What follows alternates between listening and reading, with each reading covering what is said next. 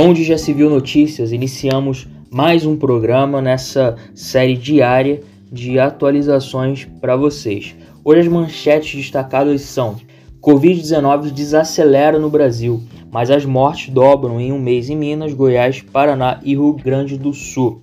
A banalidade da morte num supermercado, fazendo referência à morte do Moisés Santos, que morreu após sofrer um ataque cardíaco em uma loja do Carrefour em Recife.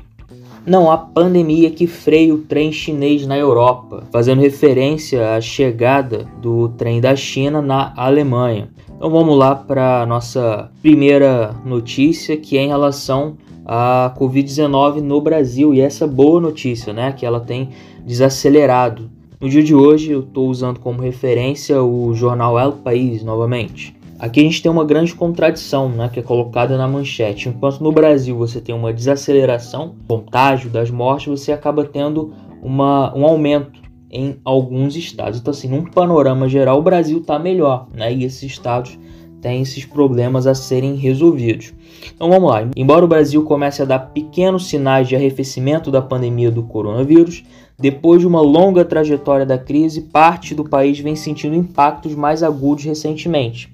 Depois de quatro meses com a transmissão do coronavírus considerada fora de controle, o país enfim viu sua taxa de contágio cair. Segundo o monitoramento feito semanalmente pela Imperial College de Londres, o Brasil apresentou um índice de 0,98 na última semana, ou seja, cada infectado transmite o vírus para menos de uma pessoa, o limite para que a instituição considere o controle. O Ministério da Saúde também vê uma tendência de queda na média de novos óbitos diários há duas semanas, depois de o país armagar um longo platô com números num patamar bastante elevado. O país conta com 111.100 mortes pela Covid, segundo dados desta quarta-feira. Poderíamos pensar que estamos vivendo uma tendência de queda de óbitos, afirma o secretário de Vigilância em Saúde, Arnaldo Corrêa de Medeiros. Se o país tinha apresentado uma média diária superior a mil mortos nas últimas duas semanas, essa média ficou entre 988 e 965 óbitos notificados por dia.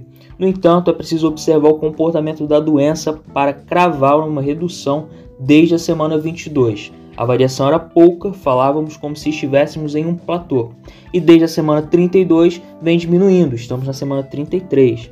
Precisamos avaliar as próximas duas ou três semanas para ver se vai se concretizar, segue Medeiros. Então, assim, uma boa notícia é, para nós brasileiros em relação ao controle dessa pandemia. A gente falou ontem da criação de uma vacina feita pela China e os meios de comunicação também já anunciaram uma vacina que está sendo produzida pela Rússia. Inclusive, existe essa polêmica da questão científica de não ter passado por determinadas etapas, a da última etapa, é, para ser mais específico. Mas a gente tem, de um lado, a diminuição do contágio, do outro, criação de uma vacina para conter esse vírus, é uma boa notícia para gente. Agora mudando um pouquinho de assunto, a gente vai falar da morte, da incrível banalidade que o ser humano tem lidado com esse evento. A gente vai falar da morte do Moisés lá em Recife, no, no supermercado Carrefour. É claro que a gente pode destacar que essa banalidade é muito é, específica para pessoas que têm menos condições, pessoas mais pobres. E isso a gente não vê, por exemplo, quando um artista famoso é, falece ou quando uma pessoa que tem uma grande influência, ainda que não seja famosa, falece também. Mas aqui no caso do Moisés aconteceu, né? E claramente não foi por acaso. Eu vou dar uma lida aqui na notícia muito rápida para a gente falar um pouquinho a respeito.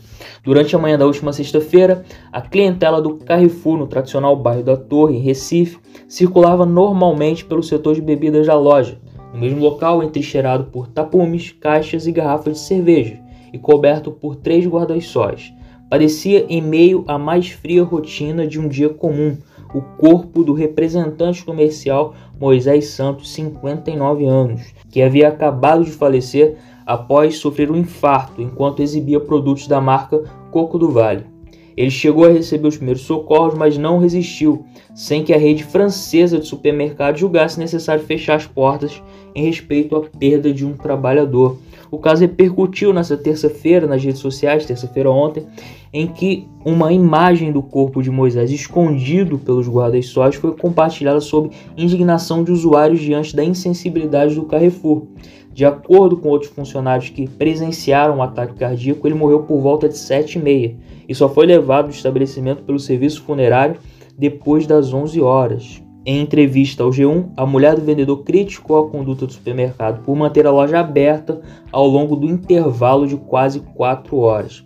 Seria muita coisa se eles tivessem baixado as portas, mas no momento não pensaram no ser humano, só pensaram no direito, afirmou Odeliva Cavalcante. Em que a gente tem esse retrato terrível de como pessoas de uma classe social mais baixa são tratadas é, de uma maneira geral e de uma maneira também específica, não é? Quando elas se deparam com pessoas que têm uma classe social mais alta e que têm um poder decisório na vida delas, como é um patrão, como é uma grande empresa. Então a gente lida com isso no Brasil todos os dias, sempre a gente tem um caso ou outro de acontecimentos muito parecidos com esses.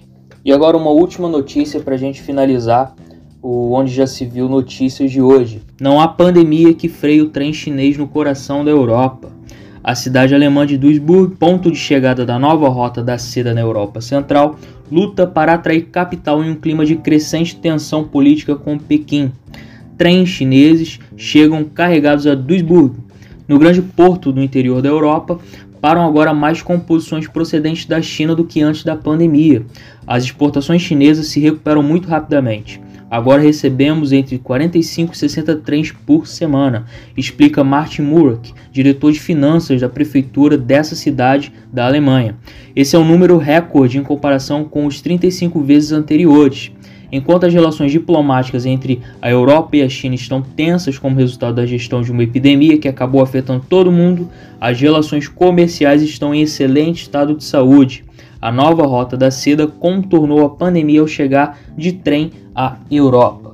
Essa notícia aqui até dá uma enfatizada ao que muitas pessoas é, têm comentado por aí, de, de que a China teria é, levado vantagem na questão da pandemia, mas que a China foi a primeira a ter a pandemia instalada em seu país e, obviamente, é a primeira a sair e, consequentemente, vai ser a primeira a reestruturar sua pandemia. Aí fica essa discussão, né, de como que a pandemia pode ou não ter beneficiado a China. O fato é que como uma grande potência econômica que já era antes da pandemia, a China tem se reestruturado e tem chegado à Europa com um investimento grande, não só financeiro, mas também tecnológico. Então é isso, pessoal. A gente encerra agora o nosso Onde Já Se Viu Notícias de hoje e amanhã a gente está junto novamente. Eu agradeço a vocês pela audiência e se vocês ainda não seguiram a minha página no Instagram, vocês estão convidados a seguir Onde Já Se Viu Podcast tudo junto, a curtirem as publicações e, é claro, compartilharem com os amigos.